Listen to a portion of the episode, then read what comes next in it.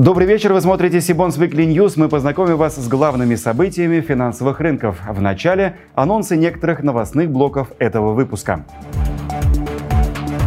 Ситуация на финансовых рынках России. Далеко ли до дна? ЦБ РФ допустил к размещению 5 выпусков бондов Беларуси. Инсайт выпустил коммерческие облигации на 53 миллиарда рублей. Сибонс Financial Risk Conference «Как это было?». Теперь об этих и других новостях более подробно. Российский фондовый рынок вновь пребывает в негативной фазе. На этой неделе впервые с 24 февраля индекс Мосбиржи опускался ниже 1900 пунктов, достигая минимальной в ходе дня отметки в почти 1842 пункта. В среду рынок предпринял робкую попытку отскока, однако в моменте рост не превышал 2%. Как отмечают аналитики БКС, уверенности в сохранении восходящего импульса сейчас нет. Они уверены, что достижение выше 2000 пунктов по индексу Мосбиржи возможно, но на устойчивое закрепление выше них пока сложно рассчитывать. Цитирую, «Скорее мы увидим временную пилу, а ускорение направленного движения произойдет только в следующий понедельник». Конец цитаты.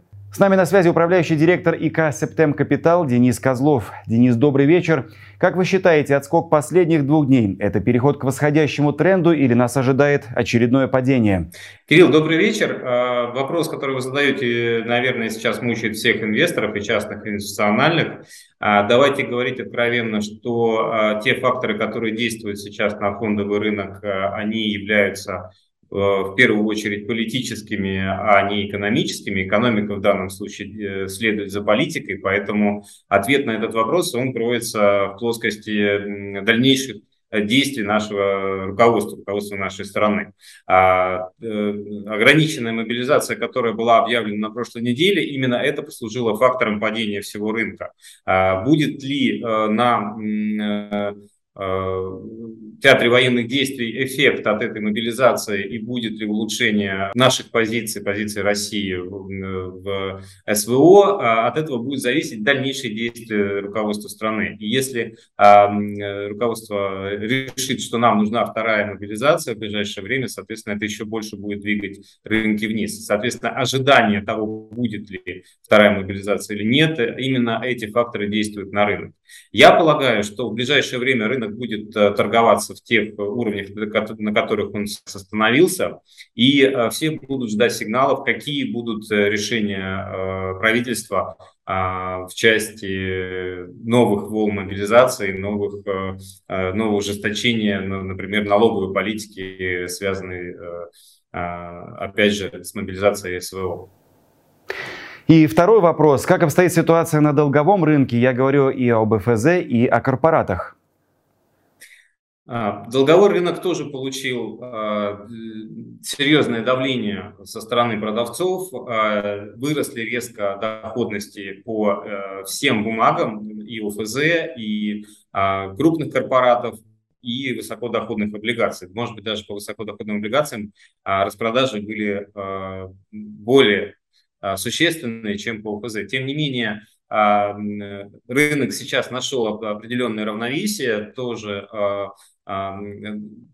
как и на рынке акций, на рынке облигаций виден определенный отскок, но этот отскок э, не э, позволил рынку вернуться к тем уровням, которые были до 21 сентября. Мы все равно торгуемся Э, с доходностями выше, чем до 21 сентября. И э, я полагаю, что в ближайшее время все инвесторы будут осторожничать. Э, какие-то проливы в бумагах будут откупаться. То есть, если цена будет падать э, по отдельным э, облигациям, облигациям сильнее, чем в целом по рынку, такие бумаги инвесторы сейчас а, откупают. То есть видно, что есть спекулянты, которые готовы рискнуть и покупать по а, низким ценам. А, как этот рынок будет двигаться в ближайшее время? А, скорее всего, а, в октябре и ноябре мы а, не увидим а, сильного роста. Может быть, будет какой-то медленный рост цены и снижение доходности, но если не случится каких-то, а, опять же, экстраординарных э, событий политического или военного характера, а скорее всего в декабре мы все-таки увидим рост рынка облигаций, как это обычно случается в конце каждого года. Теперь о новостях западных финрынков. Иностранные СМИ сообщают о самом сильном за последние почти 80 лет обвале гособлигаций. Падение происходит на фоне того, что ФРС США и другие центральные банки отошли от политики по удержанию процентных ставок около нуля и начали их повышать. В частности, Deutsche Bank отметил, что глобальные облигации упали на 20% по сравнению с их пиковым значением в этом году и вошли в медвежий рынок впервые за 76 лет. Об этом сообщает Market Watch. Цитата. «Что делает текущий период еще хуже с исторической точки зрения, так это то, что сейчас мы наблюдаем большие убытки в номинальном выражении, которые для многих стран никогда ранее не случались в течение длительного периода, за исключением войн или дефолтов», заявили аналитики Deutsche Bank. Более того, в западных СМИ сообщается, что инвесторы распродают государственные облигации на фоне намерений центральных банков продолжить повышать процентные ставки для борьбы с самой высокой инфляцией за последние 40 лет. Обычно вероятность ситуации, о которых мы говорили ранее, просчитывают руководители и специалисты по риск-менеджменту управляющих инвестиционных, страховых, консалтинговых и IT-компаний, банков и компаний корпоративного сектора. Все они собрались на прошлой неделе на Sibons Financial Risk Conference. Подробнее в нашем сюжете. Есть трейдеры, которые в случае снижения занимают, скажем так, blind hold э, поведение, есть которые там хеджируются. Ну вот, собственно, здесь мы пытались это также учитывать. Неоднозначные мнения, острые вопросы из зала и попытки увидеть луч света в темноте современных реалий риск-менеджмента. Все это Сибонс Financial Risk Conference, тематическая конференция, собравшая 22 сентября в Москве почти две сотни участников. Эксперты обсуждали проблемы, связанные с изоляцией внутреннего рынка и разрывом традиционных цепочек. Много говорили о стресс-тестах, которые в условиях актуальной повестки далеко не всегда оправдывали надежды их организаторов. Поиски новых сценариев для таких стресс-тестов, а также профильные изменения в нормативной базе стали главными темами установочной пленарной сессии конференции. Тезисы, которые были выдвинуты участниками рынка и представителями саморегулирующих организаций, станут основой для выработки дальнейших рекомендаций по развитию отрасли. Риск-менеджер – это в том числе самый психологически устойчивый сотрудник компании, который составляет, выявляет, оценивает риски, вырабатывает механизмы контроля, меры реагирования, в том числе в непредвиденной ситуации.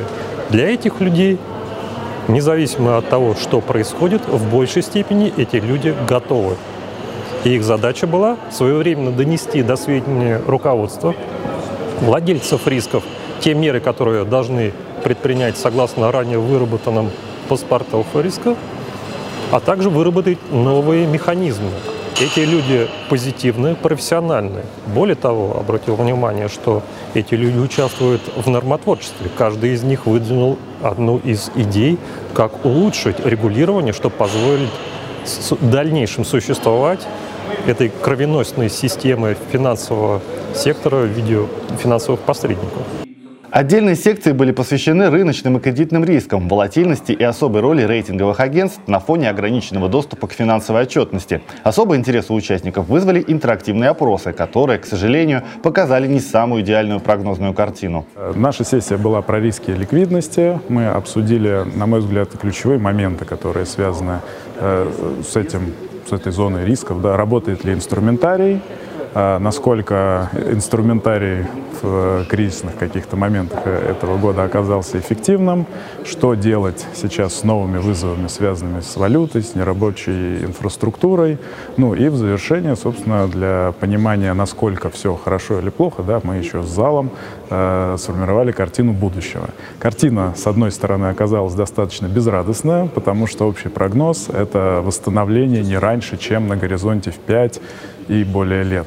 С другой стороны, когда мы обсуждали со спикерами те или иные вопросы, как бы в частности, с теми или иными инструментами, выяснилось, что так или иначе все работает, и что службы э, управления рисками востребованы, а где-то их роль повысилась. В ходе конференции эксперты поделились и практическими кейсами применения риск-менеджмента. Большинство отметило, что многие события, как, например, раскол рынка или неожиданное укрепление рубля, предсказать было невозможно. При этом системный подход к оценке рисков для многих компаний все же обеспечил определенную устойчивость.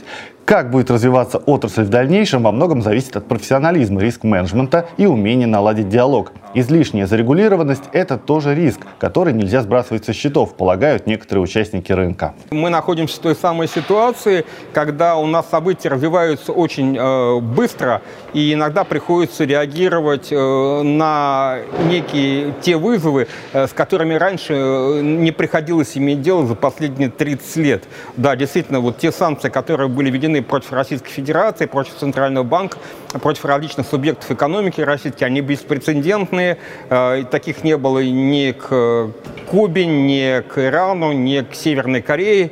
И действительно они как бы порождают э, необходимость как бы быстрых как бы решений э, с одной стороны. Но с другой стороны дополнительные новые требования, которые генерятся российскими ведомствами, они увеличивают операционную нагрузку для участников рынка и, соответственно, не каждый может себе потянуть э, внедрение соответствующей программного обеспечения и поиск э, специалистов. То есть в основном э, это могут себе позволить только крупные и средние участники. Мелкие, по сути, будут вынуждены покинуть как бы рынок.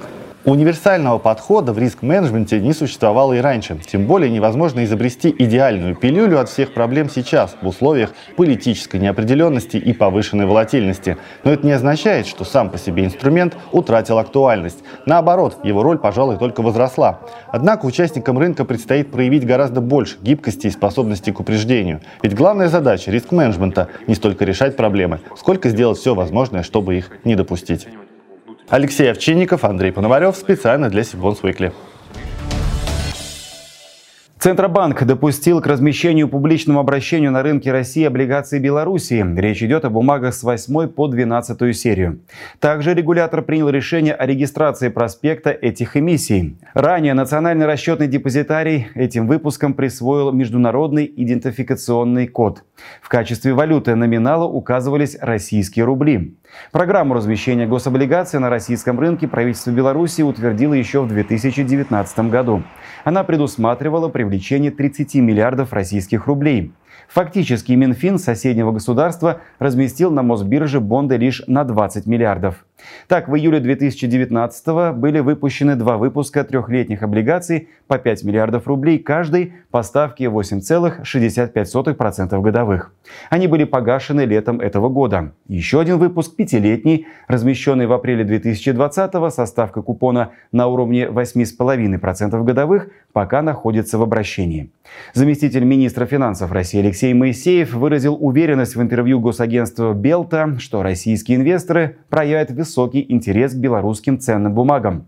Правда, такое заявление он сделал еще летом текущего года, когда на рынках наблюдалась заметно меньшая турбулентность. Инвестиционная группа Insight во вторник, 27 сентября, выпустила коммерческие облигации на 53 миллиарда рублей. Дебютный для компании выпуск размещен по закрытой подписке среди квалифицированных инвесторов. Организатором размещения выступил банк БКС. Ставка первого купона установлена на уровне 12,4% годовых. Срок размещения 5 лет. Отметим, что дебютные выпуски облигаций инвестгруппы были зарегистрированы в ЦБ и НРД в начале мая. Их номинальный объем превышает 100 миллиардов рублей. Выпуски направлены на привлечение средств под потенциальные сделки по покупке российских лизинговых компаний, которые принадлежат иностранным производителям, решившим покинуть отечественный рынок. Об этом сообщил гендиректор группы Авет Миракян в интервью Франк Медиа. По его словам, Insight рассматривает сделки по приобретению дочерних дочерних структур зарубежных автопроизводителей и производителей оборудования. Группа также ведет переговоры по покупке крупной российской лизинговой компании Siemens Finance. Что из себя представляет современный ломбардный бизнес, который является одним из древнейших? Как ломбарды помогают окружающей среде и как получать стабильный процентный доход? На эти и многие другие вопросы в рамках онлайн-семинара Сибонс на этой неделе ответил председатель Совета национального объединения ломбардов и генеральный директор группы компаний Мосгорломбард Алексей Лазутин. Спикер рассказал о реальном положении дел в сфере кредитования под залог, дал прогноз на дальнейшее развитие отрасли и поделился перспективными возможностями инвестирования. Если брать учебники, которые, по которым мы там учились, как бы, и которые работали до февраля этого года, как бы, да, то по всем этим учебникам, конечно же, в текущей ситуации золото должно стоить, ну, наверное, 5 тысяч долларов за тройскую унцию, потому что действительно вероятности разные сценарии, они крайне-крайне-крайне эти увеличиваются вероятности. Вот, поэтому но а, мы видим, с другой стороны, что разные э, страны начинают повышать э, ставку, а, и э, типа того, что классические инвесторы в этом случае перекладываются из рискового актива в, соответственно, какие-то интересные бумаги государственных, государственные бумаги, которые вот они считают менее рискованными. Запись семинара уже доступна на нашем YouTube-канале, ссылку вы найдете в описании к этому видео. Ну а чтобы не пропустить все анонсы предстоящих конференций, онлайн-семинаров и новых выпусков Сибонс Викли, не забудьте подписаться на наш канал, а также на телеграм-канал Сибонс. Я же прощаюсь с вами, до встречи в следующих выпусках.